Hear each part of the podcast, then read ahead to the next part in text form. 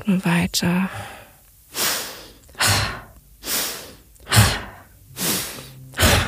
Kannst du dich hier drauf einlassen, ohne zu wünschen? Dass mir schwindelig wird, ist normal, ne? Jakobsweg. Das Fitnessstudio für die Seele.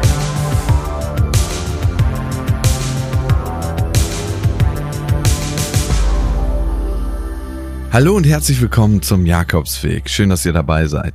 An dieser Stelle eine kleine Triggerwarnung. Wir werden später hier in diesem Beitrag auf sexuellen Missbrauch zu sprechen kommen und ein Trauma, was dadurch ausgelöst wurde. Wenn ihr damit starke Gefühle verbindet, wenn ihr irgendwelche Anknüpfpunkte daran habt, vielleicht hört ihr die Folge da nicht weiter. Ich habe mich ja im Laufe des Jakobswegs schon mit vielen psychedelischen Substanzen beschäftigt. Ich habe äh, Ketamin genommen, ich habe LSD genommen, Psilocybin, Ayahuasca. Was mir bis vor kurzem nicht klar war, ist, dass die Zustände, die durch solche Substanzen ausgelöst wurden, auch nur mit dem Atem auslösbar sind. Psychedelic Breathing ist eine Atemtechnik und die soll bei verschiedenen mentalen Problemen helfen, vor allem in der Traumatherapie. Und ich werde heute gucken, was dahinter steckt. Aber wie man vom Atmen in einen übernatürlichen psychedelischen Zustand kommt, das lasse ich mir lieber genauer erklären. Und dafür spreche ich mit Dr. Ulrich Ott. Er ist Experte in allen Dingen, die unseren Atem in Verbindung mit unserer Psyche betreffen. Ich will von ihm wissen, was ist Psychedelic Breathing überhaupt?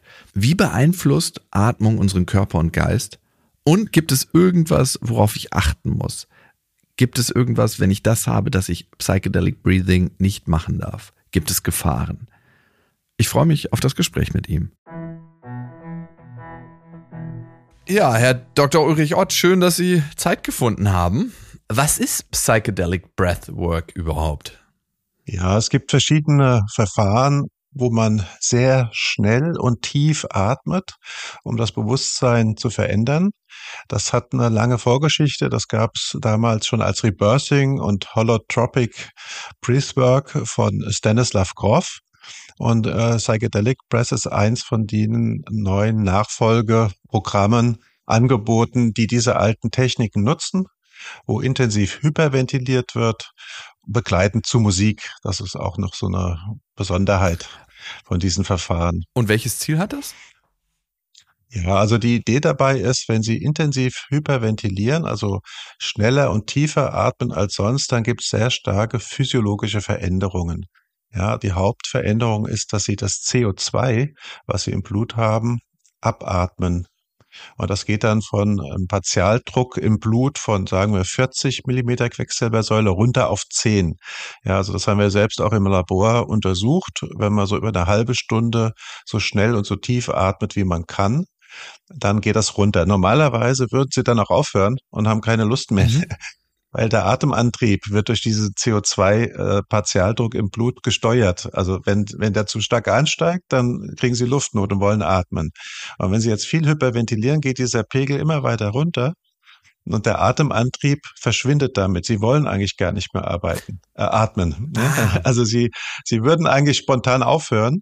Und wenn da nicht nebendran jemand sitzt, der ihnen sagt, und weiter atmen. Und dann, wenn man den Rhythmus der Musik hat, kann man natürlich das auch noch benutzen, um sich da dran zu hängen mit dem Atemrhythmus. Und dann irgendwann äh, verändert sich das so stark im Körper, in der Physiologie, dass sie auch veränderte Bewusstseinszustände erleben. Okay. Und das heißt, ich hyperventiliere. Das ist eigentlich so die Kernfunktion. Mhm. Und da geht es nicht darum, mehr Sauerstoff aufzunehmen, sondern mehr CO2 abzugeben, oder? Beides. Es passiert natürlich beides. Also die CO2-Pegel gehen, wie gesagt, wirklich in den Keller mhm. und sie haben keinen Atemantrieb mehr. Und umgekehrt, das haben wir auch gemessen während unserer Studie im Scanner, haben wir Blut genommen, arterielles Blut entnommen und direkt raus zum Blutgasanalysegerät. Und da gehen dann die Werte der Sauerstoffsättigung auf 130 Prozent, was jetzt auch physiologisch irgendwie ja nicht gehen kann, weil 100 Prozent denkt man, da ist ja Ende.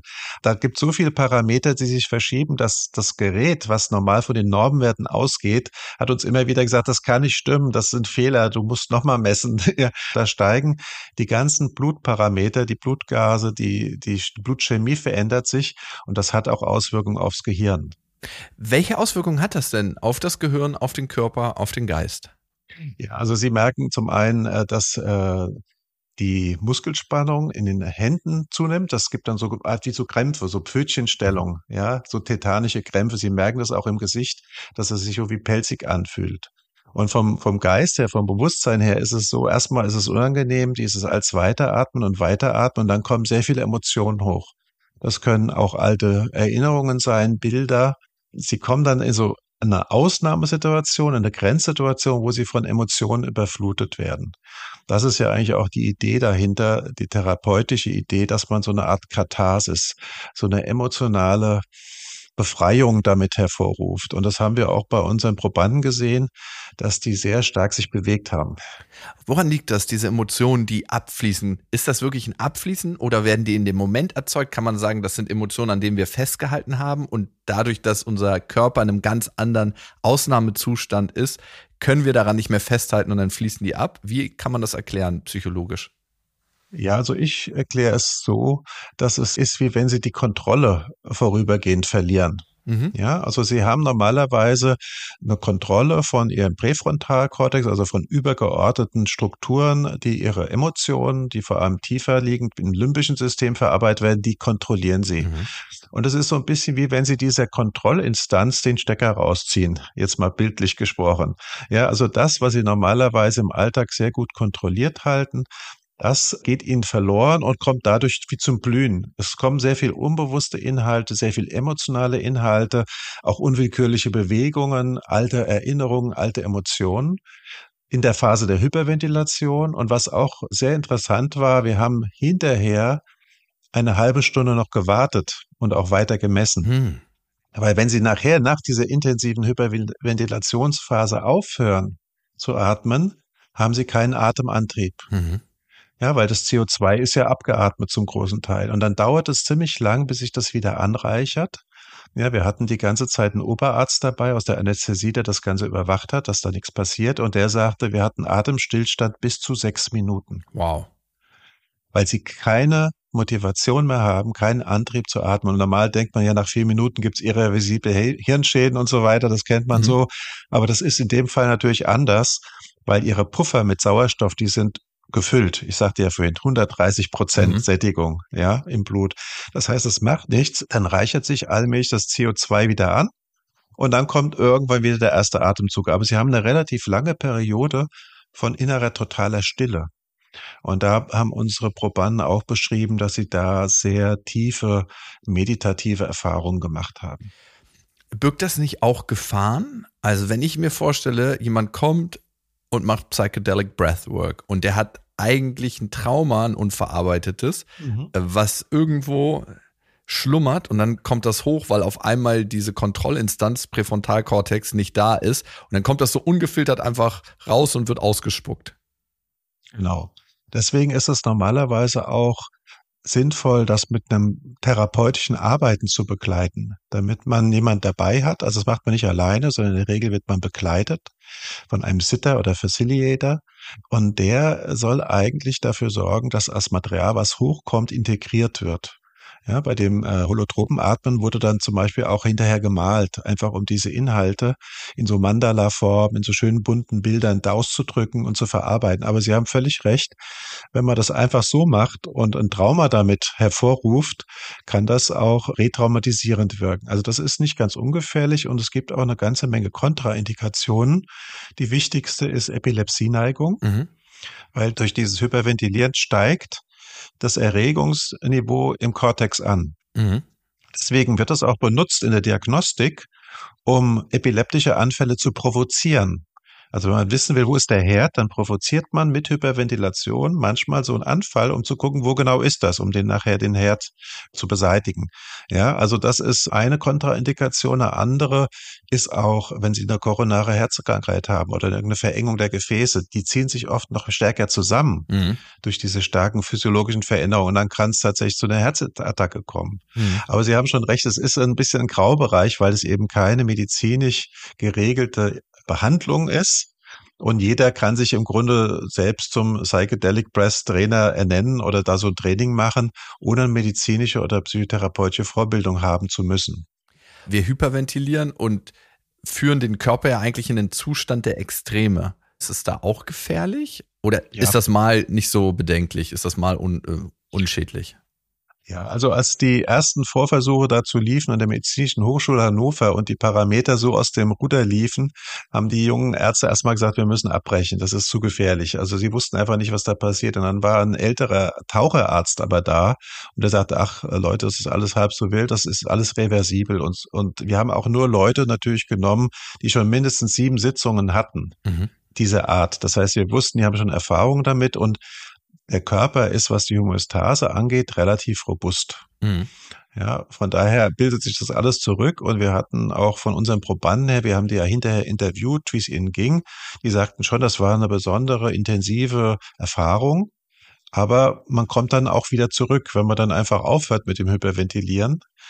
Ja, und sich da nicht reinsteigert, so wie in der Panikattacke kommt das ja auch oft dazu, dass Hyperventilation so einen Anfall, so eine Attacke triggert.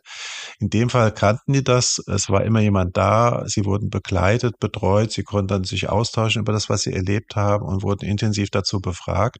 Von daher ist es sehr wichtig, dass man da einen geschützten Rahmen hat. Was hat Sie bei der Forschung überrascht? Wenn dann die Leute 30 Minuten lang so einen Nachklang haben von dieser Erfahrung und nicht mehr atmen und auch in so einem tiefen meditativen Prozess sind. Mich interessiert ja vor allem die Meditation und sagen, ich komme sehr zu mir durch das Ganze. Also man ist erst außer sich sozusagen, wenn man die Kontrolle verliert und, und dann hat man eben die Zeit, das Ganze so ausklingen zu lassen und das wird von vielen als ein großer Frieden, als eine Ruhe, als ein Zu sich kommen beschrieben. Also es ist schon auf der einen Seite, ich sage gern so ein bisschen eine Holzhammer-Methode, ja, mit der man die Kontrollinstanzen ausnockt. Und ich bin eigentlich mehr ein Vertreter von sanften Vorgehensweisen, also Psychotherapie oder Meditation. Da kann man auch sehr zu sich kommen. Aber das ist eben etwas für Leute, die äh, sich stimulieren wollen. Das wird auch so ein bisschen als Trip verkauft, als was Besonderes. Ja, also das äh, fand ich auch ganz interessant. Ich habe das selbst mal erlebt, auch bei so einer Wirtschaftsveranstaltung, wo Manager sich treffen. Dann ist dann morgens, äh, anstatt Yoga, gibt's dann eben Hyperventilieren am Strand. Ja, und da sind die Leute auch oft völlig fasziniert, weil sie noch nie mit solchen bewusstseinsverändernden äh, Methoden gearbeitet haben. Wenn wir bei Bewusstseinsveränderungen sind, dann erinnert mich das stark an Pilze, an Ketamin, an LSD, hat es ja auch alles schon im Jakobsweg gegeben. Mhm. Kann man das vergleichen, diese Trips, also so ein Psilocybin-Trip, so ein Ketamin-Trip, so ein LSD-Trip mit der Hyperventilationserfahrung? Ja, man kann das vergleichen und tatsächlich ist historisch das so gewesen, dass der Stanislav Grof LSD benutzt hat in der Psychotherapie und hat es dann von der Firma geordert und mit den Patienten genau solche Sitzungen gemacht. Und als die dann nichts mehr geliefert haben, musste einen Ersatz finden und hat dann gesagt, ja, im Yoga gibt's Methoden, es wird seit Jahrhunderten überliefert, die auch sehr starke Bewusstseinsveränderungen äh, hervorbringen können. Und dann hat er das sozusagen als Ersatz für die psychedelische Substanz genommen. Also von daher, es ist schon sehr potent, aber man muss genau wie auch bei psychedelischen Drogen sehr darauf achten, dass das Set und das Setting stimmen, also die Einstellung und, und derjenige oder diejenige, die das macht und das Umfeld, weil man kann eben auch bei psychedelischen Drogen in der Psychiatrie landen. Ja, wenn da was hochkommt in einem Horrortrip, was man nicht verarbeitet, kann es sein, dass man in eine Psychose reinrutscht und dasselbe Risiko besteht dann auch bei diesen Verfahren. Hm. Gibt es Studien, die darauf hindeuten, dass es länger anhaltend ist? Wahrscheinlich gerade der psychotherapeutische Effekt, der trägt sich ja über die Sitzung hinaus, oder? Das ist eine interessante Frage. Das Problem ist, dass es eben so eine alternative Methode ist, die kaum wissenschaftlich untersucht wird. Also ich habe auch jetzt im Vorfeld nochmal geguckt, wie es denn in den Datenbanken aussieht. Und wenn Sie dann nach Holotropic Breathwork, also dem Original quasi von Stanislav Grof suchen, dann finden Sie ganze fünf Treffer. Ja, und äh, ihn wirklich nicht in den Hauptjournals, sondern eher in so ja, alternativmedizinischen Journals. Und manchmal wird auch nur vorgeschlagen, was man machen könnte, aber es ist keine Studie. Mhm. Ja, es ist im Prinzip schon zu vermuten, ja, das wissen wir aus der psychedelischen Forschung, dass gerade die Leute, die tiefe mystische Erfahrungen machen, Einheitserfahrungen machen, dass die auch nachhaltig davon profitieren. Da gibt es eine sehr interessante Studie, auch eine, die mich sehr fasziniert hat, in einem Schweizer Zen-Retreat. Da haben die Leute, während sie fünf Tage Zen praktiziert haben, ganz streng gleichzeitig Psilocybin bekommen, mhm. ein Teil der Stichprobe. Und zu sehen, wie das die Tiefe der Meditation beeinflusst. Und die, ich kenne auch welche, die dabei waren, die das Verum bekommen haben, also unter Psilocybin dann Zen gemacht haben und die sagten, das war schon eine sehr beeindruckende Erfahrung. Und da gibt's auch Daten zur Nachbefragung nach mehreren Monaten, wo man gesehen hat, diejenigen, die da tiefe Erfahrungen gemacht haben, da hat sich das langfristig auch auf das prosoziale Verhalten ausgewirkt und auf die Lebenszufriedenheit meine ich auch. Also das sind Studien, von der Schweizer Gruppe im Felsentor heißt dieses äh, Retreatzentrum von dem Vanya Palmas wird das geleitet, der selbst sowohl viel Erfahrung hatte mit psychedelischen Substanzen, als auch seine Zen-Schüler hatte, also Zen-Meister. Und er sagte, viele könnten davon profitieren, da auch mal zu sehen, worum es eigentlich geht in den Bewusstseinsveränderungen. Und so kam dann diese Studie zustande mit dem Franz Xaver Vollenweiter seiner Arbeitsgruppe. Da gibt es inzwischen viele Publikationen, die haben auch sehr viele Daten erhoben. Da kann man ableiten, dass Atmen vermutlich ähnlich wirkt. Mhm. Welche Kritik gibt's denn eigentlich an der Methode? Weil es hört sich ja jetzt erstmal alles ganz gut an. Wir haben die Kontraindikation. Wir haben leider noch keinen guten Forschungsstand zur Methode. Mhm. Ich gucke da immer auch darauf, aus, aus psychologischer Sicht, das ist nichts, was man wirklich patentieren kann. Das kann jeder nachmachen. Also Forschung lohnt sich auch nicht so wirklich auf dem Feld. Mhm. Also aus wirtschaftlicher Sicht. Und wir müssen ja auch immer gucken, wie wird, wird Forschung finanziert. Und auf der anderen Seite scheint es ja, zumindest aus einen, einigen Erfahrungsberichten, ganz gute Wirksamkeiten zu haben. Was wäre noch eine Kritik an der Methode? Also als ich, wir das untersucht haben, habe ich ja da mit dem äh, Doktoranden aus der Medizin zusammengearbeitet und der war ziemlich entsetzt, weil er sagte, das ist im Grunde gar nicht geschützt. Ja, man hat es ein sehr wirksames Verfahren, aber wer das letztendlich durchführt, mit welchem Hintergrund. Hm. Ja, man liest sich, man sieht sich die Methode an oder guckt ein Video oder liest ein Buch drüber und dann lädt man sich Leute ein und probiert das aus. Das hat natürlich ein gewisses Risiko. Ja, diese medizinischen Kontraindikationen, die sollte man also dringend beachten und man sollte ein Umfeld schaffen, wo eine, eine therapeutische Kompetenz in der vorgehalten wird, falls irgendwas schief läuft. Ansonsten Kritik ja, das kann man vielleicht sagen, das ist schade, dass nicht genug Forschung dazu existiert, auch klinische Forschung, um das Pro und Contra abzuwägen, die Wirksamkeit bei verschiedenen Störungen. Das ist einfach so ein Bereich, der noch unterbelichtet ist wissenschaftlich. Ein bisschen vergleichbar vielleicht mit den psychedelischen Substanzen. Ich weiß nicht, ob Sie das mitbekommen haben. Das mhm. war ja lange Zeit auch komplett tabu. Und gerade in den letzten zehn Jahren ist das am explodieren. und ja. sogar in Deutschland, mhm. was wirklich sehr konservativ ist, wenn hier an den Hauptinstitutionen Institutionen wie dem Zentralinstitut für seelische Gesundheit in Mannheim wird damit experimentiert. Also da gibt es so eine Art Dammbruch und vielleicht kommen dann auch andere Verfahren noch in den Blick, die ähnliche Bewusstseinszustände auslösen können.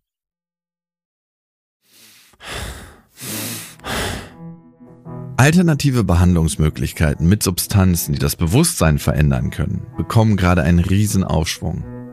Da ich nicht unter Epilepsie leide und auch nicht Gefahr laufe, einen Herzinfarkt zu bekommen, habe ich mich auf die Suche nach einer Lehrerin gemacht, die mir Psychedelic Breathing zeigen kann. Kim Gerlach, sie ist erfahren und sie wurde mir durch eine Mitarbeiterin empfohlen und darum ist die Wahl auf sie getroffen. Den wissenschaftlichen Teil, den hat mir Dr. Ott schon erklärt. Ich will nun mehr hinter die Absichten von Psychedelic Breathing schauen. Ich will das Gefühl erleben und die spirituelle Intention dahinter erfahren. Ja, erstmal schön, dass du da bist und das mit mir machst. Hallihallo, danke, dass ich da sein darf.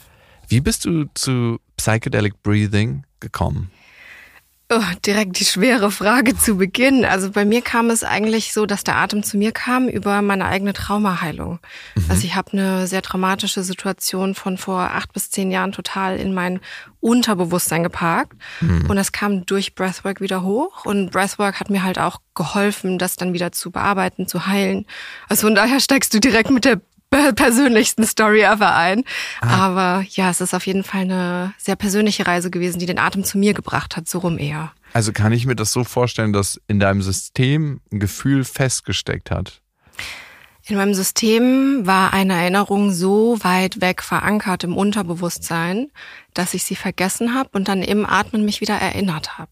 Also das kann auch passieren, dass man an vergessene Erlebnisse kommt Total. Also es gibt ja auch Atemtechniken wie Rebirthing oder, oder holotropisches Atmen, in dem wir halt echt vier, fünf Stunden atmen und Menschen sagen, sie erinnern sich an den Unterleib, an irgendwie Erinnerungen von damals. Für mich war es jetzt nicht so die Tiefe des Traumas, aber trotzdem was, was halt echt total weg war. Krass.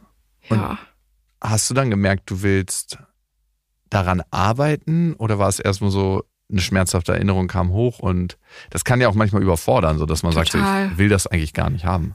Also bei mir war es so, dass ich echt für eine Zeit lang niemanden außer meinen Mitbewohner und Partner sehen konnte, weil ich einfach so eine Nervensystemüberlastung hatte und für fast ein halbes Jahr, genau, keine Freundinnen gesehen, niemanden und komplett in diesen Heilungsprozess reingegangen bin und echt zwischen Coaching, Breathwork, Coaching, Breathwork, also das war basically das, das, was mein Leben für das halbe Jahr ausgemacht hat. Und deswegen habe ich dann gesagt, okay, ist meine Medizin, die mir mit meinem Trauma geholfen hat. Deswegen möchte ich das teilen. Ich habe nie gedacht, ich werde Lehrerin. Magst du von dem, was dort passiert ist in deiner Vergangenheit berichten? Und vielleicht, wenn es was Krasses ist, an der Stelle eine Triggerwarnung. Ja, super gerne. Triggerwarnung für alle die, die sich zu aktiviert fühlen bei den Worten sexuelle Belästigung. Ähm, das ist nämlich das, was die Erfahrung ist, die ich so vermieden habe, die ich für Jahre lang nicht mehr abrufen konnte und nicht wollte. Es gab einen Vorfall vor acht bis zehn Jahren in Berlin, in dem ich ähm, Vergewaltigungsopfer geworden bin, in dem Sinne. Und ja, jetzt mit dem Zurückziehen nach Berlin, mit dem Satteln, mehr bei mir ankommen, glaube ich, war das so ein Timing, in dem ich bereit war, mir diesen Heilungsprozess und dieses spezielle Trauma anzuschauen. Mhm. Und du hattest das weggedrückt und es kam wieder hoch. Ja, also es Gar kam nicht so aktiv wahrscheinlich, ne? Genau, gar nicht aktiv weggedrückt. Also wirklich, ich habe mein Leben gelebt und manchmal kamen so Momente, zum Beispiel, ich weiß, wo der Ort in Berlin ist und wenn ich da mit dem Fahrrad vorbeigefahren bin, dann hatte ich immer so Gänsehaut und war so, okay, ich will ganz schnell hier weg, ganz schnell weg. Und irgendwann habe ich gemerkt, okay, das ist ja nicht normal, dass ich immer, wenn ich hier an Ort X bin, Mhm. dass ich mich so unwohl fühle. Teilweise, ich musste mich einmal übergeben und mein System hat mir echt so Richtig gezeigt, kotzen. ja, total Wow. direkt irgendwie auf dem Fahrrad, okay, fuck, what's happening? Direkt an Mülleimer und musste mich übergeben, weil ich einfach, irgendwas hat nicht gestimmt. Und was es mir dann gezeigt hat, in meiner ersten Atemreise, die ich selbst mal erlebt habe, war so ein schwarzer Klumpen in meinem Unterleib. Also wirklich, ich habe gar keine anderen Worte gefunden, außer, Ew, ist nicht meine Energie. Es ist irgendwie was, was nicht zu mir gehört und ich, äh, ich will es gar nicht anschauen, aber es liegt da gefühlt. Und dann, je mehr ich Atemreisen gemacht habe, desto mehr kam das dann hoch mit Worten, mit Erinnerungen. So, ich glaube, das ist an eine Situation geknüpft und dann immer tiefer und tiefer, bis es dann wirklich hochkam. Ich kann mir das so schwer vorstellen. Manchmal ist es ja auch so schwer in Worte zu fassen, was eigentlich nur erfühlbar ist. ja, ne? total. Mm, Was würdest du sagen, war das, was da in dir drin war als schwarzer Klumpen? War das so eine Art Energie, eine nicht verarbeitete Erinnerung? Und wie hat dir Breathwork dabei geholfen, das hochzubringen? Wie erklärst du dir den Mechanismus? Also, das ist natürlich so eine sehr persönliche Erfahrung und du hast das ja schon erklärt mit schwarzer Klumpen, Energie, nicht verarbeitet. Das sind schon so die Worte, die ich auch wähle. Und Breathwork ist wirklich auch Energiearbeit, in der wir aktiv das Nervensystem hochregulieren, in denen wir in diese Energiearbeit reingehen mit dem aktiv atmen, dynamisch atmen, aktiv halten. Und für mich ist es echt so, dass ich gemerkt habe, es fließt plötzlich ganz viel Energie innerhalb meines Systems. Und dann, also in der ersten Erfahrung war das mehr wie so ein, der schwarze Klumpen wird plötzlich präsenter. Also ich habe es wie so in meinem Mentalen registriert, so, ah, ein Wort, schwarzer Klumpen. Und so ging es dann immer mehr und mehr, dass mehr Worte zu der Energie kamen, falls es jetzt Sinn macht. Ja, also ich stelle mir das so vor, dieser schwarze Klumpen war in dir und es gab durch Psychedelic Breathing immer mehr Verbindung dahin. So, Genau. als ob jede Session eine neue Verbindung dahin, dass du das bearbeiten konntest und vielleicht auch letzten Endes abfließen lassen konntest. Genau. Ist das so, dass du Breathwork auch genutzt hast, um die Verarbeitung zu begleiten? Also ich habe, wie gesagt, wirklich so zwischen Coach-In für Sexualtrauma und Breathwork nichts anderes gemacht für fast drei Monate, weil ich gemerkt habe, das ist meine Gänsefüßchen Medizin, die mir hilft, da jetzt dran zu gehen. Und das hat also beides mir das Trauma gezeigt und irgendwie so mit dem Finger hingezeigt und gesagt, schau mal da, aber zeitgleich auch mit der Verarbeitung geholfen. Wenn wir über Psychedelic Breathing reden, dann kann ich mir diesen Breastpart natürlich vorstellen. Ja. Was ist das Psychedelische daran? Das Psychedelische kann super individual sein. Also für dich könnte es zum Beispiel passieren, dass du Farben siehst oder dass du dich mit dem Göttlichen verbindest. Also es gibt verschiedene Worte und Kulturen nutzen das seit Jahrhunderten in Verbindung mit Allah, in Verbindung mit Gott, mit dem Göttlichen in dir. Also so verschiedene Worte, um es zu beschreiben. Genau, das Visuelle haben manche Personen oder auch, was ich gerne so Downloads oder Pings nenne, mhm. wo du plötzlich so eine Einsicht hast und so ein Klick, so ein Aha-Moment, so, ah, stimmt, das kann ich ja machen oder hier ist irgendwie der richtige Weg. Ah, krass. Und wie erklärt sich das? Also wie kommt das zustande, dass da so eine Verbindung geschaffen wird oder dass ein Zustand erreicht wird, der normalerweise eigentlich nur mit Substanz ja. erreichbar ist. Ne? Ich habe hier Ketamin-Erfahrungen schon gemacht, LSD, Ayahuasca und ja. da hätte ich jetzt Anknüpfpunkte, aber ich wusste nicht, dass das auch in mir ist. Also ich sage super gerne, that's the breath high, so das natürliche High, in dem wir gar keine Substanzen brauchen und uns so rein regulieren. Also was das bedeutet, ist, dass wir den pH-Wert des Blutes ein bisschen verändern. Der wird ein bisschen basischer durch das viele Ausatmen. Mhm. Und es führt dazu, dass der präfrontale Kortex, der sehr aktiv ist im Alltag, dass der ganz leise wird. Du kannst dir das wie eine Skibahn vorstellen, in der wir eigentlich super oft immer den gleichen Weg runterfahren und die Piste runterfahren. Und da werden die Bahnen immer tiefer. Und sobald wir anfangen zu atmen, ist es so, ah, mal längs entlang fahren oder hier Richtung Tanne und vorbei. Also ist es schon von der Wirkweise im Gehirn sehr ähnlich zu psychedelischen Substanzen, weil genau. das, was du beschreibst, dass der präfrontale Kortex mal ein bisschen zur Ruhe kommt, der ist ja auch für Emotionsregulation sehr stark zuständig. Das heißt, dass wir da gucken, schmerzhafte Erinnerung, all das wird auch da über den präfrontalen Kortex reguliert, dass dieses ganze System auch der Bewertung ein Stück weit zur Ruhe kommt. Total. Und dass wir nicht immer die neuronalen eingetretenen Pfade langlaufen, sondern es einmal schneit im Gehirn, jetzt nicht im Kokainsinne, sondern ähm, dass wir komplett neue Wege gehen können. Genau. Ah. Also wirklich so die inneren KritikerInnen, die eigentlich sehr laut sind, die werden ganz, ganz leise. Und das ist so ein super schöner Moment, auch mit Fragen reinzugehen. Also wenn du gerade an einem Lebensweg stehst und merkst, okay, ich fühle mich nicht richtig, wo ich bin, was soll ich machen, dann kannst du im Atem reingehen und fragen, hey, Unterbewusstsein oder wenn wir es ein bisschen wissenschaftlicher ausdrücken, hey, limbisches System oder mhm. Amygdala, mhm. möchtest du mit mir kommunizieren? Und da kommen ganz spannende Sachen hoch. Mit welchen Problemen kommen denn Menschen zu dir oder mit welchen Erwartungen? Super verschieden. Also ich mache ja so semi-lange Sessions, die sind von 90 Minuten bis so zwei Stunden. Es gibt Personen, die vorher schon geatmet haben und dann gibt es andere, die gar keinen Peil haben, einfach mitgeschleppt werden, so plus one, lass uns zu diesem Event. Mhm. Und die sind dann echt so mind blown, weil sie auch überhaupt keine Erwartungshaltung haben. Was ja ganz gut ist. Ja, total. Es gibt Personen, die auch wirklich merken, ihnen tut es gut, wenn sie das zur Traumaheilung nutzen. Es gibt andere, die merken, sie haben Schlafprobleme, sie kommen abends einfach nicht zur Ruhe, der Kopf ist zu laut, dann ist gerade nach so einer Breathwork-Session, kurz vorm Schlafen gehen, wow. Also mhm. wirklich Traumlandschaft top plus ultra und einfach runterkommen. Und bei dir ist ja ein Thema hochgekommen. Was passiert denn so im schlimmsten Fall oder was kann im schlimmsten Fall passieren? Wenn wir es energetisch betrachten, dann das, was bei mir hochkam, Trauma. Und dann vielleicht auch nicht mit Worten, sondern plötzlich, es passiert auch oft in den Sessions bei mir, dass Personen im physischen Körper einfach so anfangen zu schütteln und plötzlich mhm. fröstelt gefühlt der ganze Körper und es schüttelt sich und dann kommt die Panik im Kopf und so, oh shit, was passiert hier gerade? Und das mhm. ist alles Teil dieses Entdeckungsprozesses mit dem Atem. Mhm. Also auch wenn was hochkommt, was vielleicht nicht so angenehm ist. Es ist ja im System drin, in dem eigenen. Und vielleicht ist es auch was ganz Gutes, wenn wir dann dafür bereit sind, in Begleitung, dass das bearbeitet werden kann, weil es ja unser System beeinflusst. Genau, und ich glaube, deswegen ist es mir auch so wichtig, dass ich traumasensibilisiert arbeite. Mhm. Also ich finde, dass Breathwork momentan wie so das neue Yoga ist. Alle machen ihre Teacher-Trainings. Und das finde ich super wichtig, weil es der Gesellschaft hilft, Sachen zu sehen, zu bearbeiten, vielleicht mehr Achtsamkeit, aber zeitgleich müssen wir auch dann als diejenigen, die es lehren, Raum halten, wenn dann was hochkommt. Mhm. Wie läuft denn so eine Sitzung ab bei dir? Wenn wir davon ausgehen, dass wir so eine längere Sitzung machen, dann ist es meist erstmal im Körper ankommen, fünf Minuten atmen, wirklich so erstmal registrieren, wo wir sind.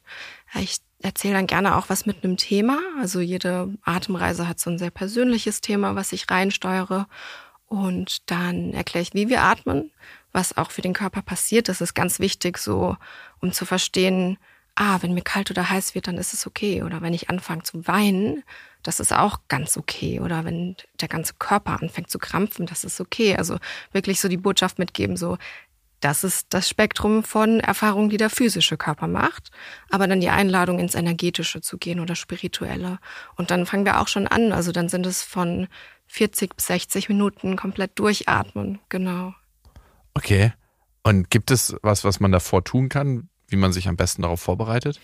Auf jeden Fall ist ein leererer Magen ganz gut. Also Falls man sich übergeben muss? Äh, nein, aber einfach, dass das System so ein bisschen Platz hat, jetzt nicht ah, in die Verdauung okay. reinzugehen. Okay, okay. Ähm, ansonsten habe ich das super gerne Jacke oder Schal dabei, falls mir kalt oder heiß wird, mhm. dass ich so in der Session einfach was ablegen kann. Und mehr ist es auch nicht. Was ganz wichtig ist, danach ist zu hydrieren und ganz viel zu trinken. Okay. Und welche Rolle spielt Musik dabei? für mich und die eine Technik, die ich teile, Psychedelic Breath insbesondere ganz, ganz viel. Also das ist gegründet von Eva Katzer in Berlin und da beruht die Technik wirklich auch darauf, dass wir in mehreren Zyklen atmen mit der Unterstützung elektronischer Musik. Also sie kommt auch so aus dieser Berlin Bubble, Loves Electro und das nutzen wir. Also auch den Beat, der da so mitschwingt, den nutzen wir, um den Atemrhythmus vorzugeben. Und falls jetzt in meiner Session Sachen aufkommen sollten, die sehr herausfordernd sind, vielleicht sogar auch Traumata oder negative Erfahrungen. Wie fängst du denn im Allgemeinen deine Klientinnen auf? Also es ist auch oft so, dass es sehr consensual Situationen sind, in denen ich wirklich erfrage, welchen Consent ich habe im Sinne von, Darf ich dich, wenn du jetzt gerade zum Beispiel eine Panikattacke oder Anxiety-Attacke hast, darf ich dich berühren?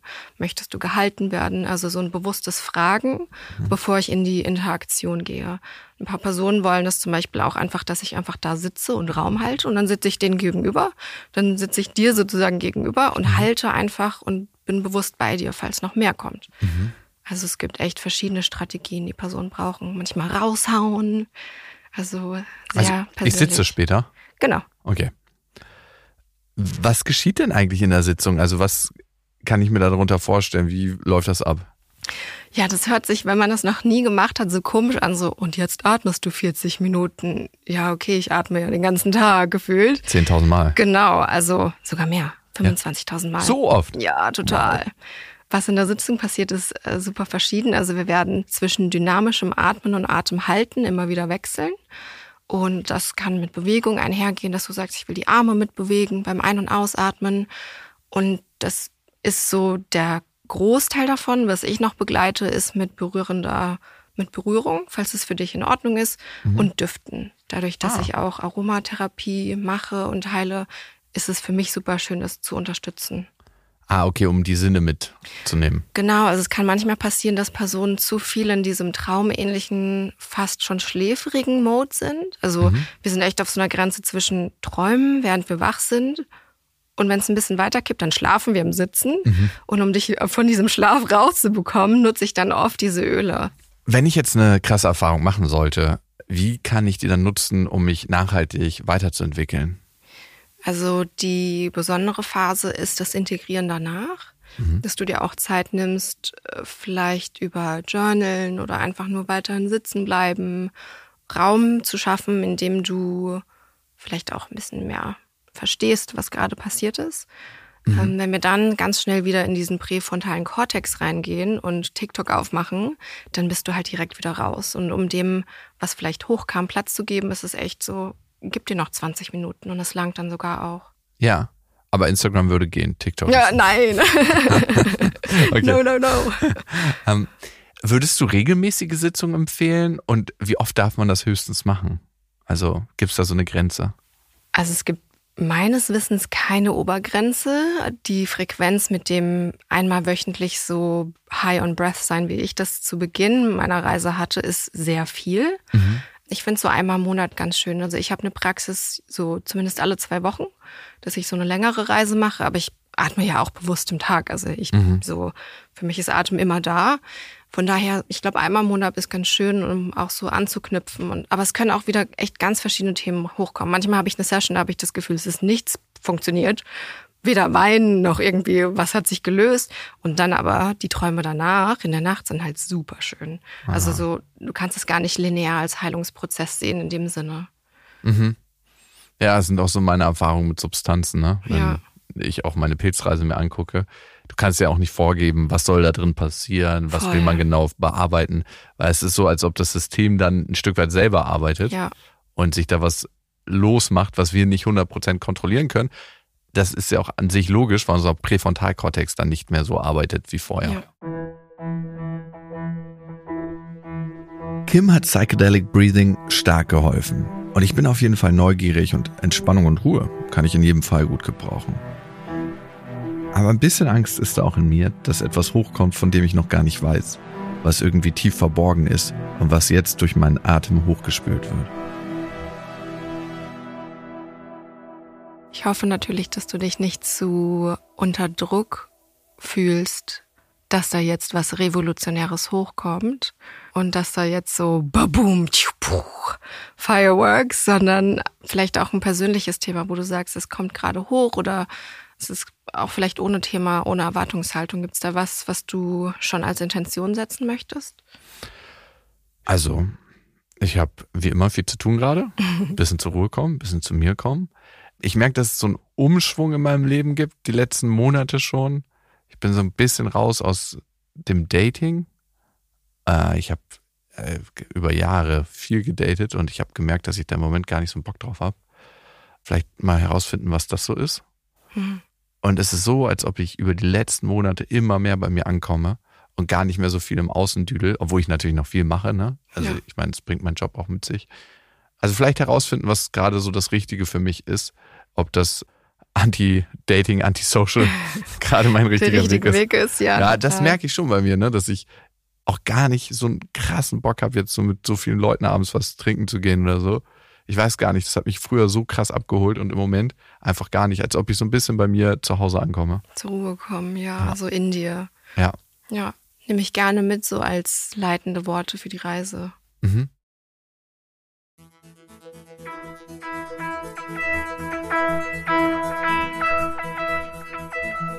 Und dann geht es los.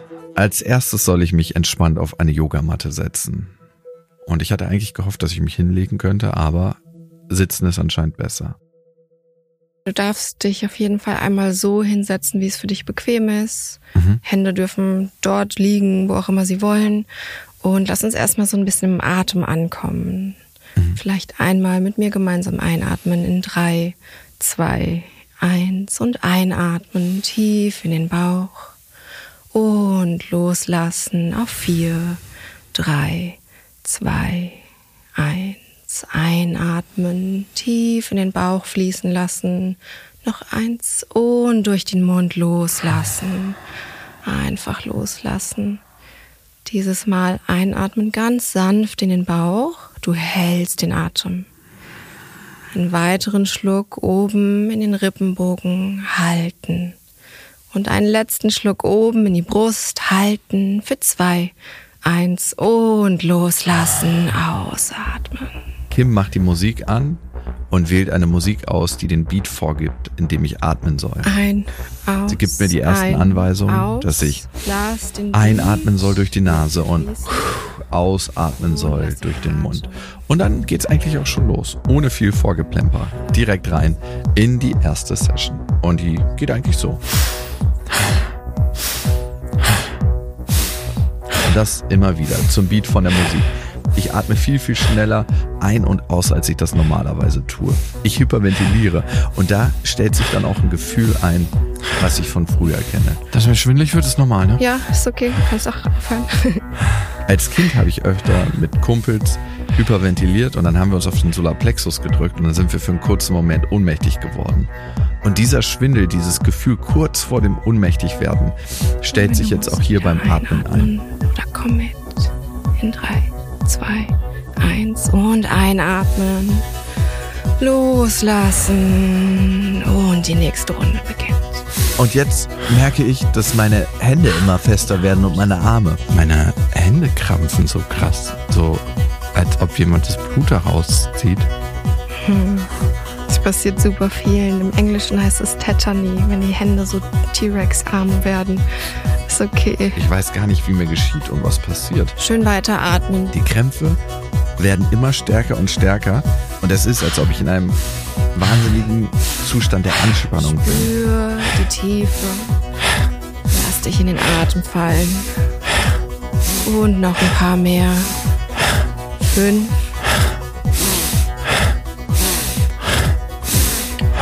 Und eins. Einatmen, ein, ein, ein. Und ausatmen, leer machen. Bleib hier.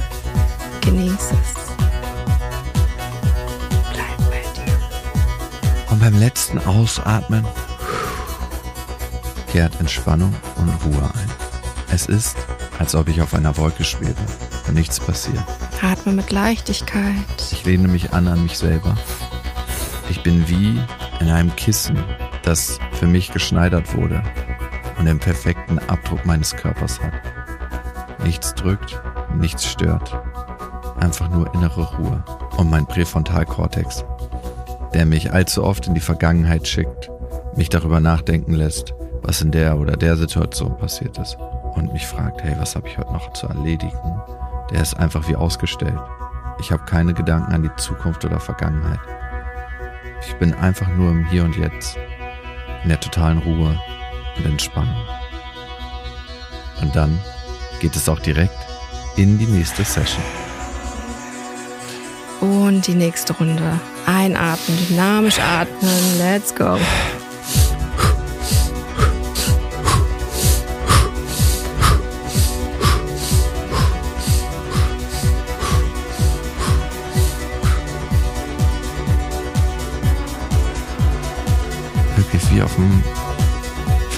Teppich, obwohl ich ja eigentlich noch hier, ich müsste ja noch liegen, ne? Hm. Du bist noch hier, alles gut. Und während ich auf meiner Wolke so dahin gleite, stelle ich auf einmal fest, dass ich schon eine ganze Weile nicht mehr ein- oder ausgeatmet habe. Was ist los? Es ist einfach kein Bedürfnis danach da. Es ist, als ob ich nicht mehr atmen muss. Als ob ich das Atmen vergessen habe. Das, was jeden Tag so oft passiert, musste ich nicht mehr machen. Weißt du, was krass ist? Ich habe überhaupt gar keinen Impuls einzuatmen. Es ist so, als ob ich nicht mehr atmen muss. Das ist die Stille, die wir oft im Alltag nicht haben. Lass es gerne zu.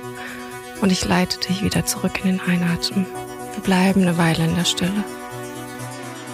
Irgendwann erinnert Kim mich dann daran, dass ich jetzt langsam einatmen kann.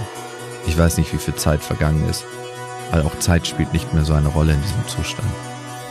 Ja, ähm, ganz lange geatmet und Atem biegt Zeit und Raum. Oh, danke schön. Das war richtig, richtig krass. Ich habe mal fünf MAO DMT genommen, auch um das für eine Jakobswegsreise zu machen. Das hat so krass reingeknallt, das kann man sich nicht vorstellen. Es war so, als ob man sich in eine Wolke verwandelt.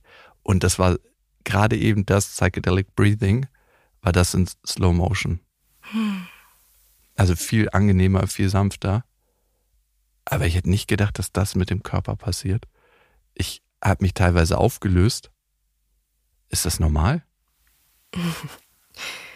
Ähm, ja, ich habe das selbst auch, wenn ich so super schön atme, dass ich diese Dualität nicht mehr spüre zwischen Außen- und Innenwelt, dass ich probiere, so, ich habe das Gefühl, so ich bin eins mit dem Universum. Ja. Und also viele haben das auch, so wie du das gerade auch beschrieben hast. Andere sagen dann genau Dualität oder ich, ich werde eins.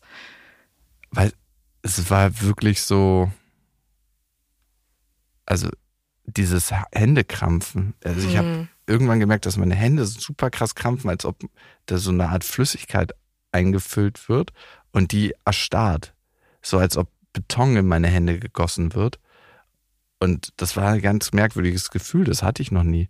Ist das so eine Randerscheinung? Ja, total. Ich weiß im Deutschen gar nicht, wie es heißt. Im Englischen ist es Tetany, also wenn echt die Krallen so zugehen, wie so kleiner T-Rex-Ärmchen. Ich habe das manchmal, dass ich sogar am Ellbogen krampf und dann habe ich echt so kleine Ärmchen. Hast du es gesehen bei mir, dass es ja, passiert ist? total. Das sehe ich super oft. Also ich würde sagen, so pff, sechs von zehn Ah, okay. sitzen dann da mit den Händen zu. Und das geht ja auch direkt weg, wenn wir normal weiteratmen. Für mich war auch so krass und ich habe es erst so nach dem fünften oder sechsten Mal gemerkt, wie lange ich nicht geatmet habe. Hm. Also es waren ja teilweise wahrscheinlich zwei, drei Minuten, ne? Und- Nicht drei, aber fast, ja. Okay. Und ich mein Rekord mit Nicht-Atmen ist drei Minuten 24. Ich habe so einen Ja. Apnoe-Kurs gemacht und da war drei Minuten 24 und das war, mein ganzer Körper hat so gezittert und es war so leicht gerade, dass ich, es war so, als muss ich nicht mehr atmen. Irgendwann kam so mein Verstand rein, dass ich dachte, irgendwann müsste ich doch einatmen, aber ich muss eigentlich nicht einatmen. Ja, ja, total. Also manche, die es gar nicht gewohnt sind, so zu atmen und plötzlich sind wir bei zwei Minuten, die denken sich so, what? Was ist gerade passiert? Also es ist echt, wenn, wenn der Kopf gar nicht so verkrampft ist und wir so verbunden sind, dann ist es super easy, so lange zu halten. Ja. Wie war das für dich? Sind da verschiedene auch so auf der Reise ähm, Emotionen hochgekommen oder? Es war wirklich super nah zu einem, ich würde sagen, MDMA, LSD oder Psilocybin-Trip, wie man den empfindet. Es ist krass, dass das eigentlich alles in uns drin ist.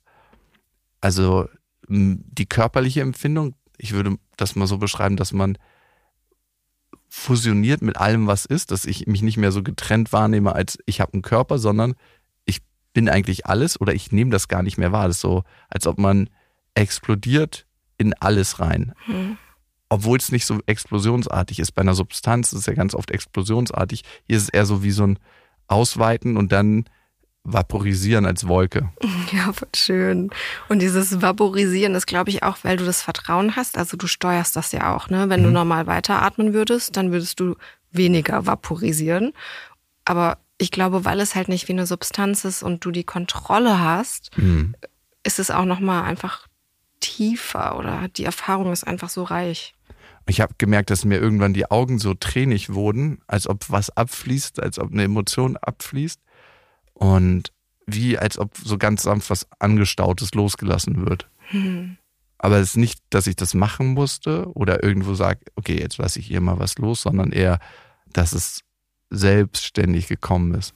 Ja, dass es so gesehen werden wollte auch irgendwie. Mhm. Vielleicht so, ja. Ja.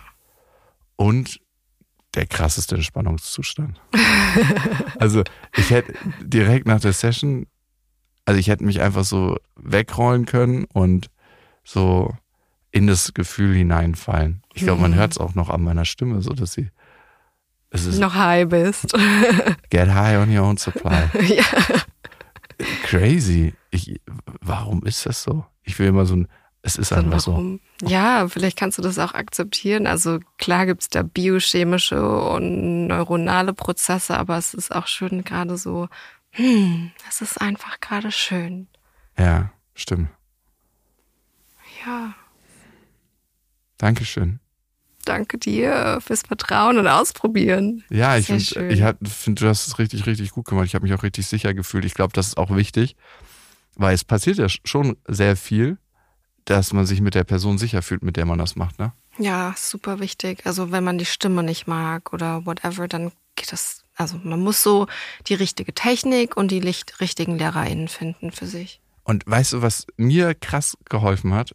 In dem Moment, wo du von deiner eigenen persönlichen Reise erzählt hast am Anfang, Hm. äh, von dem, wie du dorthin gekommen bist und dich auch emotional geöffnet hast, dann fällt es mir immer leichter, meine Tore aufzumachen.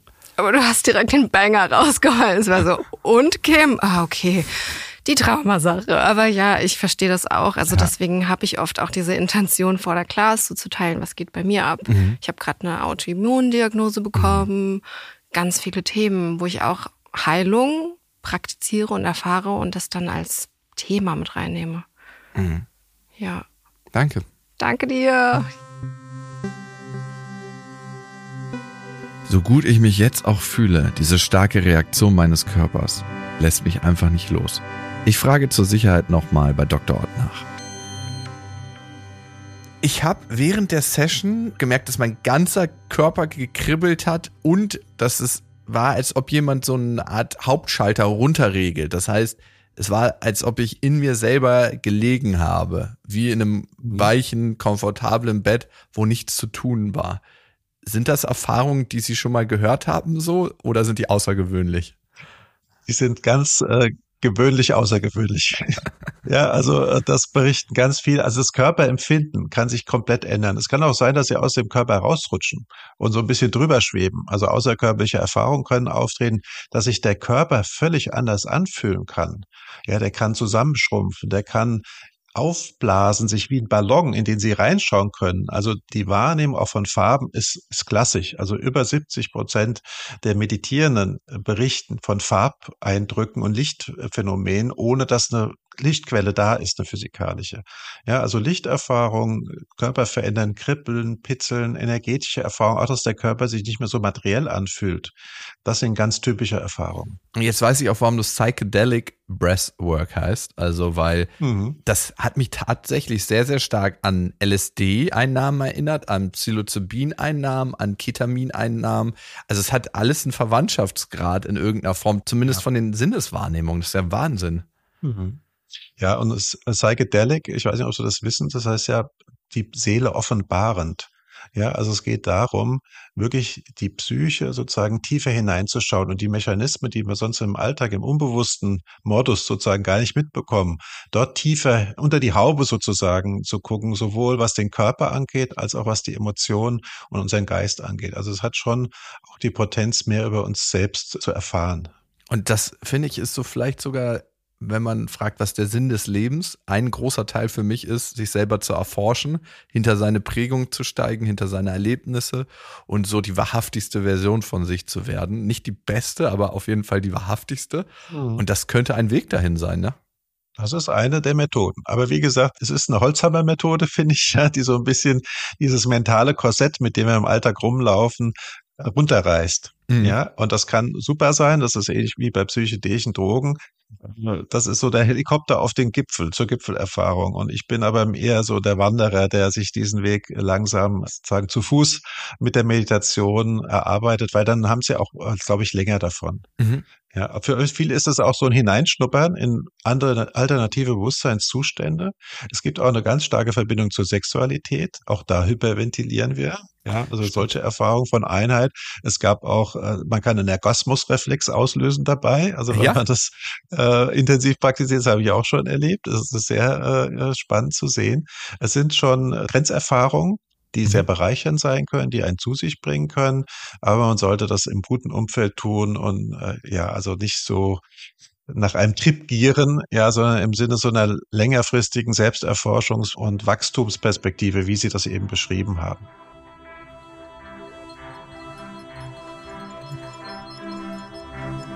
Psychedelic Breathing ist für mich eine wahnsinnig gute Art, um in die totale Entspannung zu kommen. Um diese ganzen Gedanken, diese 80.000, die jeden Tag durch den eigenen Kopf rauschen, loszulassen.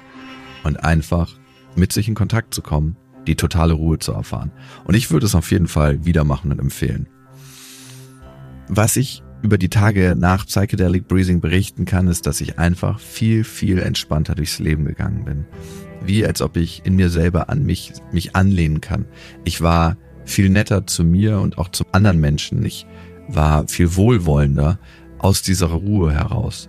Und das ist eine Haltung, die ich gerne noch mehr integrieren möchte und noch mehr beibehalten möchte. Ich hatte sogar einen Auftritt zwischenzeitig und da hat was mit der Technik nicht funktioniert und alle hatten Panik und ich habe einfach nur da gesessen und habe mir gedacht, das wird gut und das wird schon alles irgendwie klappen. Und am Ende hat es doch geklappt. Und es hätte mir nicht geholfen, mich in der Situation aufzuregen. Und ich denke, Psychedelic Breathing, der Nachklang, hat mich auch durch die Situation, wo ich normalerweise in Stress geraten wäre, durchgetragen. Und was so erstaunlich für mich ist, dass es eben keine Substanzen braucht bei dieser Technik, um einen Trip zu erfahren, um diesen Zustand zu erfahren. Wie Wim Hof immer so schön sagt, get high on your own supply. Und vielleicht noch ein kleiner Hinweis am Ende. Wenn man mit großen Themen zu kämpfen hat, dann ist Psychedelic Breathing natürlich kein Ersatz für eine Psychotherapie auch wenn man merkt, dass irgendwas hochkommt, sollte das auf jeden Fall von einem Coach, von einem Psychotherapeuten begleitet werden. Und Dr. Ott hat ja auch nochmal darauf hingewiesen, dass Meditation immer gerne in Kombination mit Therapie kommen kann, aber Psychedelic Breathing und auch Meditation eben keine Therapie ersetzt. An dieser Stelle vielen Dank an euch, dass ihr mich auf dieser Reise begleitet habt und mit mir eingetaucht seid in diese Erfahrung. Wenn es euch gefallen hat, hinterlasst gerne eine Bewertung auf Spotify und auf Apple Podcast geht das und auf allen anderen Podcast-Plattformen könnt ihr diesen Podcast abonnieren. Ihr könnt ihn natürlich auch weiterempfehlen und wenn ihr noch mehr psychologisches Wissen in kleinen, schönen Portionen haben wollt, dann folgt mir gerne auf Instagram lukas.klaschinski. Bis dahin und ich hoffe, wir hören uns. Das war der Jakobsweg. Ein großes Danke geht an Martin Petermann für die Redaktion, an Milan Fey für den Schnitt und die Komposition und an Marie Seltmann für die redaktionelle Leitung. Eine Produktion von Auf die Ohren.